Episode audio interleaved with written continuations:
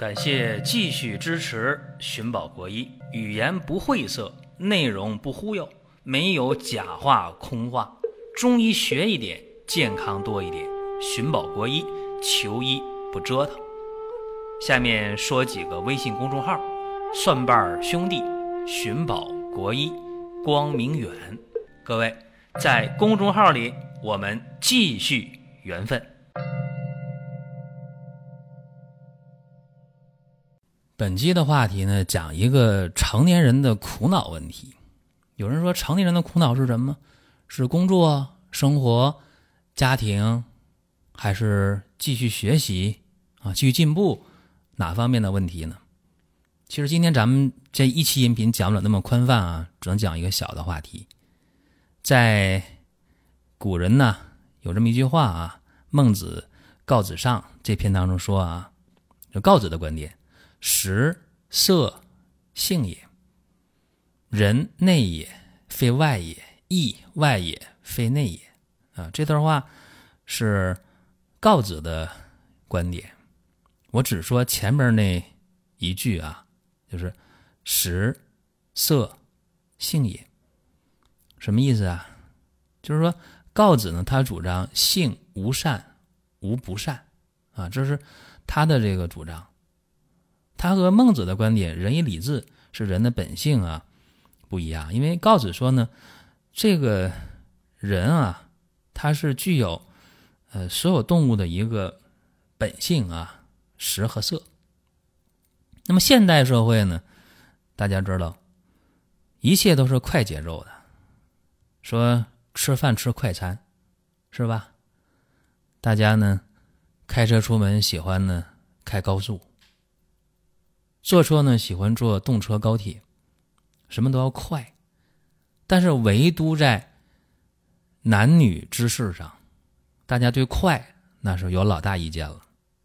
昨天下午啊，昨天晚上就是六点多、七点多钟，在我的微信上啊，有一个女士问我一个问题，问我一个她特别苦恼的问题，就是他们。啊，夫妻之间呢，已经结婚有十一个年头了，老夫老妻了，孩子呢也已经小学快毕业了。但是现在有一个事情，就是她怀疑她丈夫有外遇，这怀疑有一年多了。为什么呢？因为他们之间没有互动啊，没有夫妻之事，已经有快一年了。她就纳闷啊，丈夫现在事业小有成就，怎么回事啊？就怀疑，从怀疑到冷战，到他呢暗自调查，后来发现不存在外遇的问题，再后来发现呢，确确实实跟外边没关，是家里的事儿。什么事儿啊？就她丈夫的爱人啊，男性功能几乎就没有了。那后来通过双方的矛盾到和解到沟通，哦，知道了，问题在哪儿啊？仅仅是身体出问题了，就是。男性功能确实不行，啊，问他想不想，也有想法，但是有想法没办法。然后这女士就跟我长篇大论说了很多，啊，就问我有什么办法吗？我说你们想没想办法呀？想了，吃药吃了小半年了。我说小半年多长时间？吃了快五个月了，那可不小半年吗？我说花多少钱呢？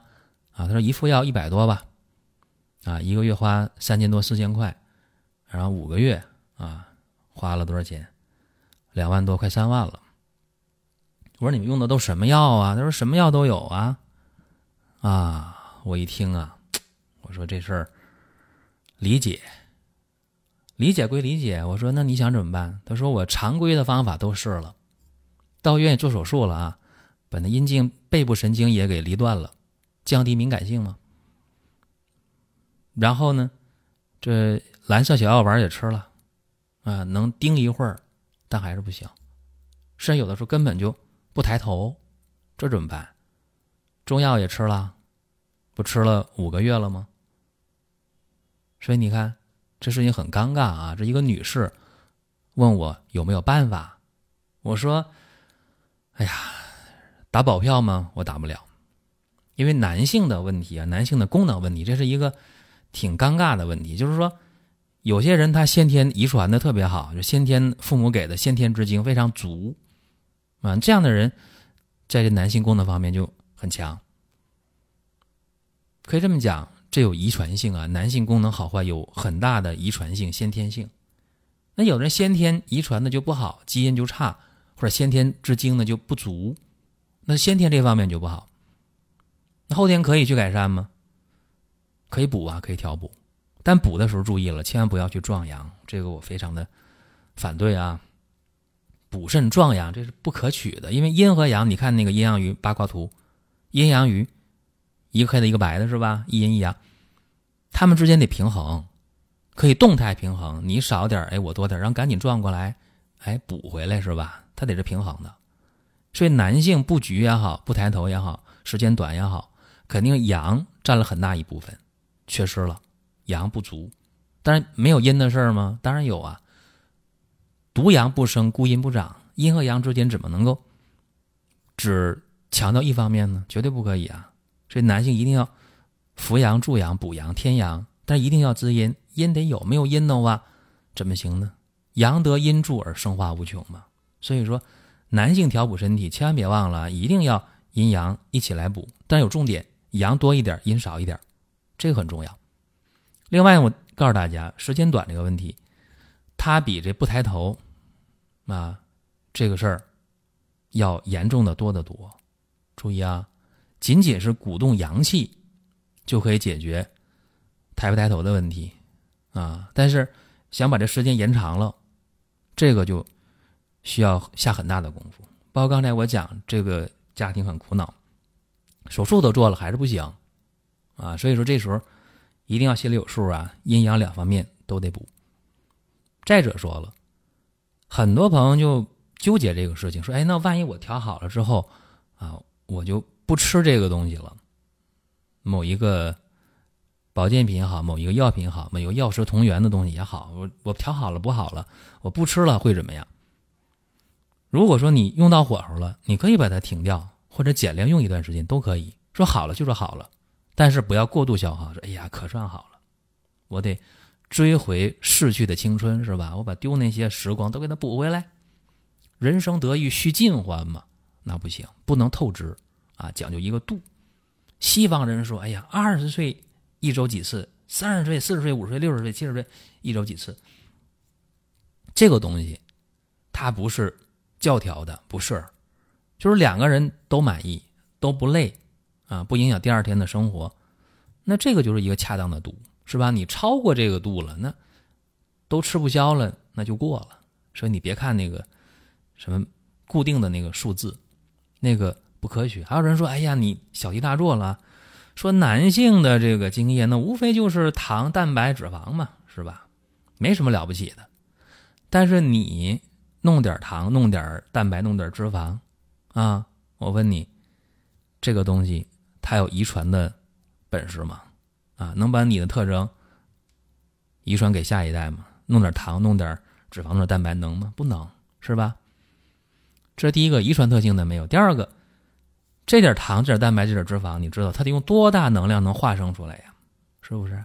所以说，嗯，你不要用那个纯粹的啊，我见即我得啊，用这个看见的东西啊去。去说这个事儿，这不是唯实论，两回事儿啊！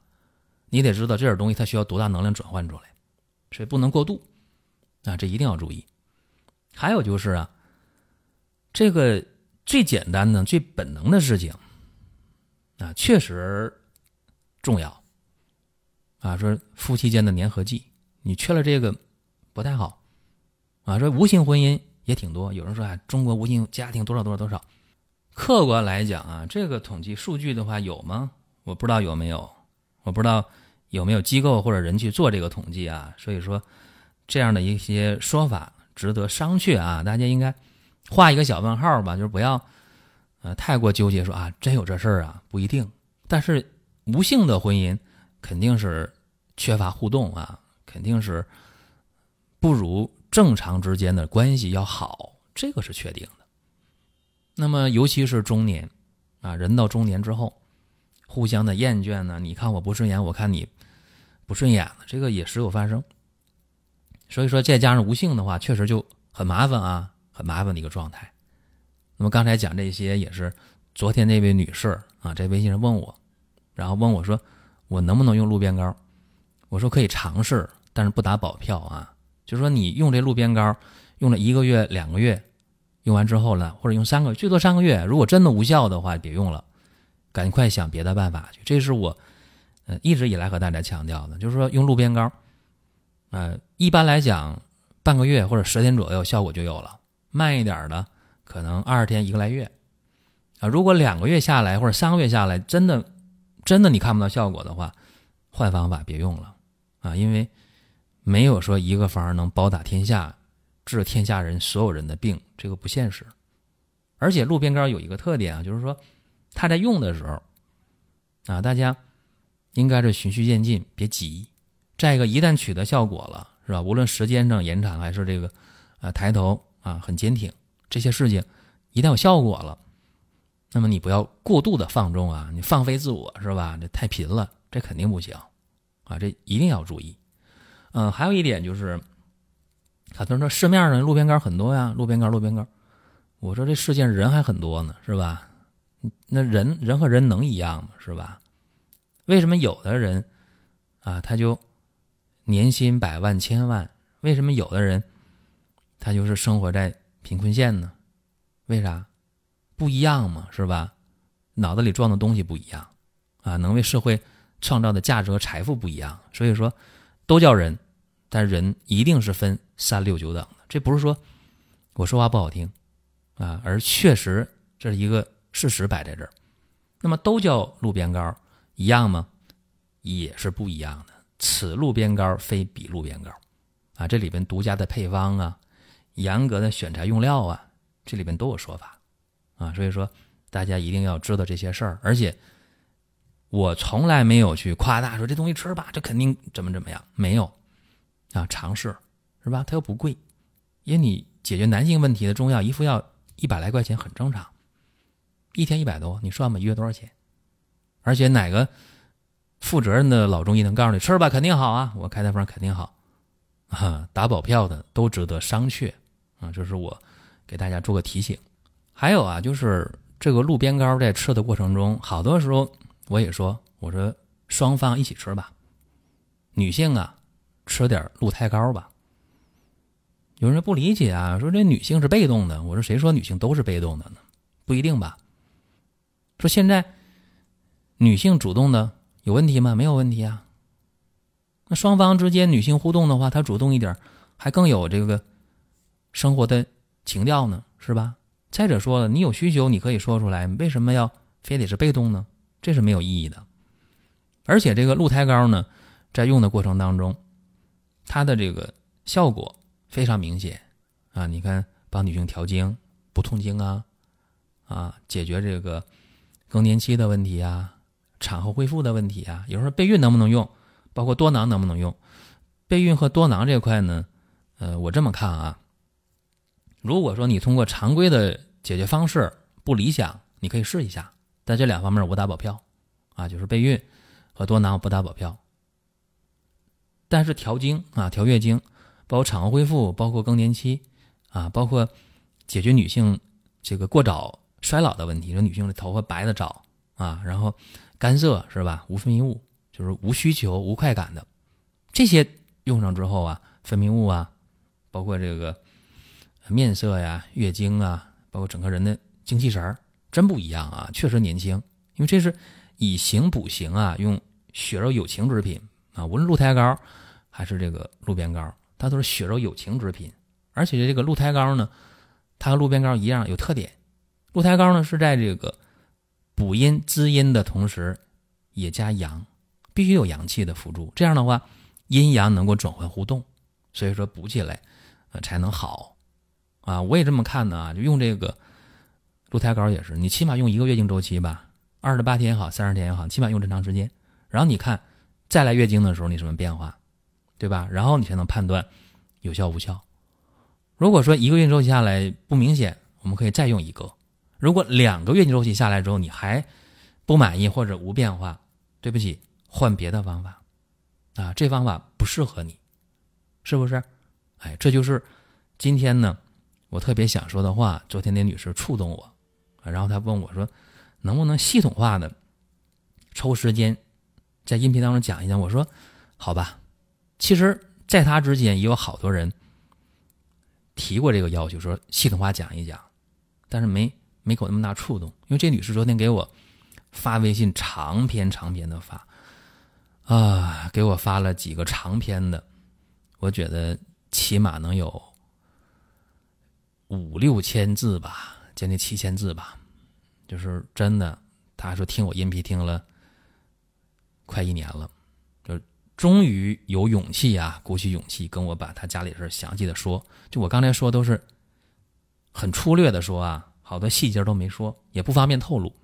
就是我觉得他的这个苦恼，呃，应该是好多。好多家庭的苦恼，好多人的苦恼，包括很多男性朋友跟我诉苦，那就太多了，那我就不细讲了。